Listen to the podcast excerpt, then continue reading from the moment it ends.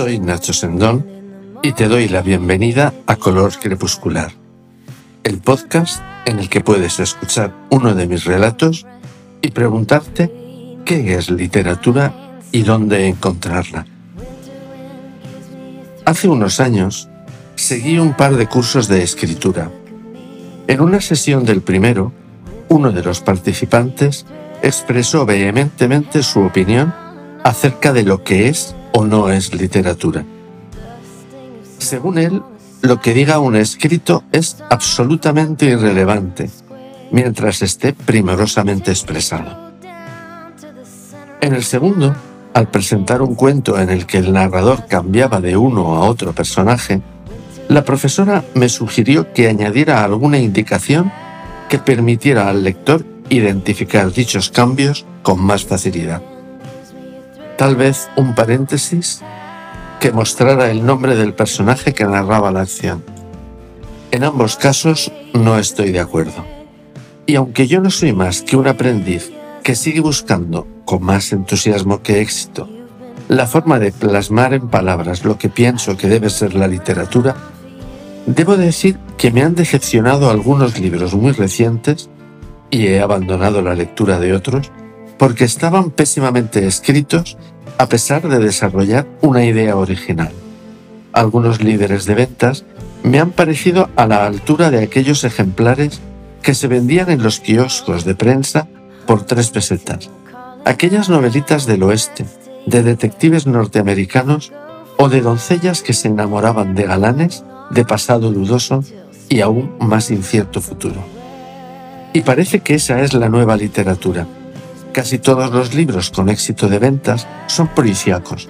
Y lo único que importa es la trama que, invariablemente, cuenta crímenes inverosímiles cometidos por criminales inteligentísimos de la manera más estrambótica posible. Es decir, nada remotamente sensato. Cómo se cuenta la historia es lo de menos.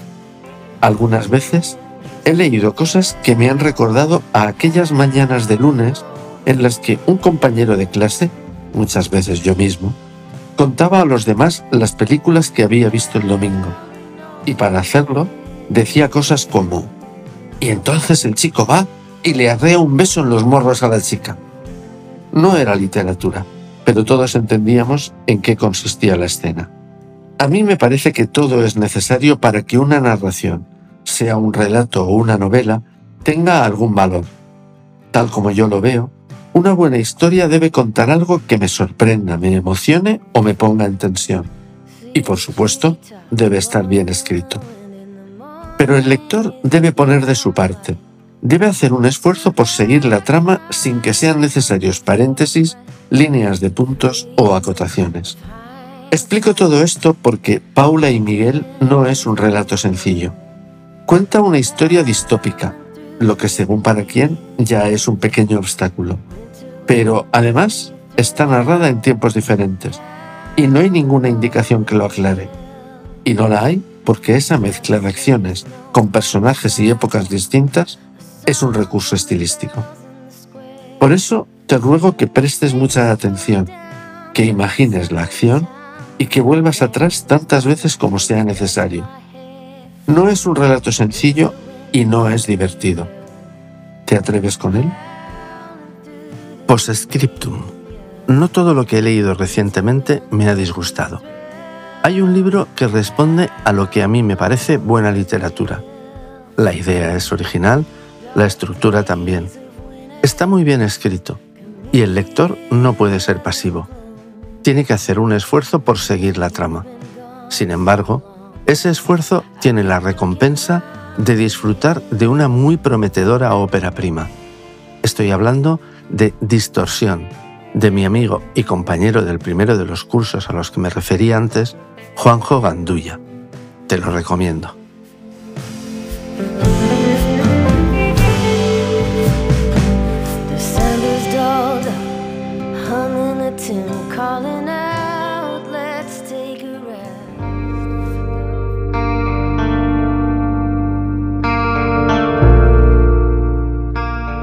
Con el paso de los años, la masilla que alguna vez silvanó el vidrio al raquítico esqueleto de peinazos que sostenía los cuarterones de la ventana, se ha resecado y resquebrajado. Se ha desprendido aquí y allá, como hojas de arce en otoño, ofreciendo al aire helado del exterior minúsculos resquicios por los que colarse en el cuartucho de Miguel, que lo percibe como si fuera corpóreo y pudiera abrazarlo. El sol, gris a esa hora de la mañana y a cualquier otra, no consigue formar sombras en un espacio minúsculo en el que solo caben una cama, una raíz de alfombra, un armario de dos puertas, una mesa de noche sin cajones e infinidad de recuerdos dolorosos. Sobre la mesilla, una foto de Miguel que sostiene en brazos a su hija recién nacida. Ninguno de los dos sonríe. La niña porque aún no sabe, el padre porque ha olvidado cómo hacerlo tras el fallecimiento de su mujer durante el parto de Paula. Con la parsimonia de quien no tiene negocios que atender ni asuntos que despachar, pliega la manta rosa que pone la única nota de color en aquel espacio sin luz ni calor y constituye una de las pocas pertenencias que le recuerdan a su esposa muerta. La coloca con delicada ternura en un instante y usa el cobertor para esconder las sábanas de las que acaba de salir en un intento de cubrir de dignidad su existencia. Paula mira la manta, la acaricia, absorbe su aroma con glotonería, como quien huele una tableta de chocolate. Quiere sentir la presencia de su madre a la que no conoció, conocerla a través de las huellas de su corta vida, vivir con ella el tiempo que el tiempo le negó. Entra en la cocina carente de ventanas y espacio. De manera automática pone en marcha el microondas, la tostadora y la cafetera. Repite los mismos movimientos de cada mañana desde que tiene memoria. Y como cada mañana, coloca sus manos sobre la tostadora para aliviar algo el frío que no le quitará el café con leche caliente.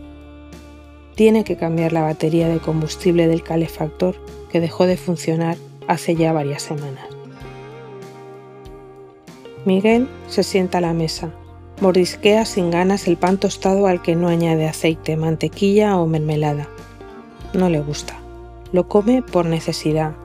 Igual le habría servido cualquier otra cosa que pudiera masticarse y el cuerpo aceptara como alimento. Aferra con sus dedos la taza de café para sentir un calor que, desde las manos, llega hasta cada rincón de su cuerpo. Mira al calefactor inútil y el frío vuelve a apoderarse de sus células. Y recuerda a su mujer pidiéndole un abrazo al levantarse para poder entrar en calor. Eso hace que el frío sea aún más intenso, que se le clave en el alma. De regreso a casa a media tarde, Paula cambia la batería del calefactor. Usa un escalpelo oxidado que se trajo del trabajo. Es una operación delicada, delicada y prohibida. El gobierno no permite que se sustituyan partes de los electrodomésticos que fabrica y vende una única corporación. Sin embargo, estas piezas inundan el mercado negro provistas por la misma empresa que lo fabrica todo y que obtiene así pingües beneficios al deshacerse de sus productos defectuosos y cobrar por ellos precios abusivos. Malos tiempos para la ética. Concluida la operación, Paula conecta el aparato que solo logra funcionar a mitad de potencia, lo justo para desprenderse de los mitones y sentarse a terminar los informes que se ha traído del hospital. Al hacerlo, se mira las manos, arrugadas y venosas. En otros tiempos le habrían dicho que no servían para ser cirujana. En estos, ella es una de las más reputadas y pasa ocho horas al día en un quirófano. Con más suerte piensa que acierto. Cansada y harta de tanta miseria, abandona los informes y decide seguir con la lectura que empezó hace más de un mes y nunca encuentra momento para continuar. Miguel, sentado al lado de Paula, la mira embelesado. No se parece en nada a su madre. Es más bien una versión femenina de él mismo. Le besa la mejilla con una suavidad que no impide que ella levante la vista de su libro y le sonría llenando la habitación de calor y dulzura. A Miguel se le escapa una lágrima y se levanta para que ella no la vea. Es lo mismo cada día, solo se tienen el uno al otro. Y así será hasta que ella se vaya para seguir con su vida en otro lugar, con otra persona, o quizá... Paula es incapaz de seguir leyendo. Esa tarde, todos los fantasmas de su pasado vienen a visitarla. Mira la fotografía sobre la mesilla al lado de su cama. Acaricia el rostro de papel de su padre. Recuerda las tardes de lectura a su lado y maldice el día en que, siendo aún una cría, él se murió de pena. La misma pena que ahora la mata ella cada tarde.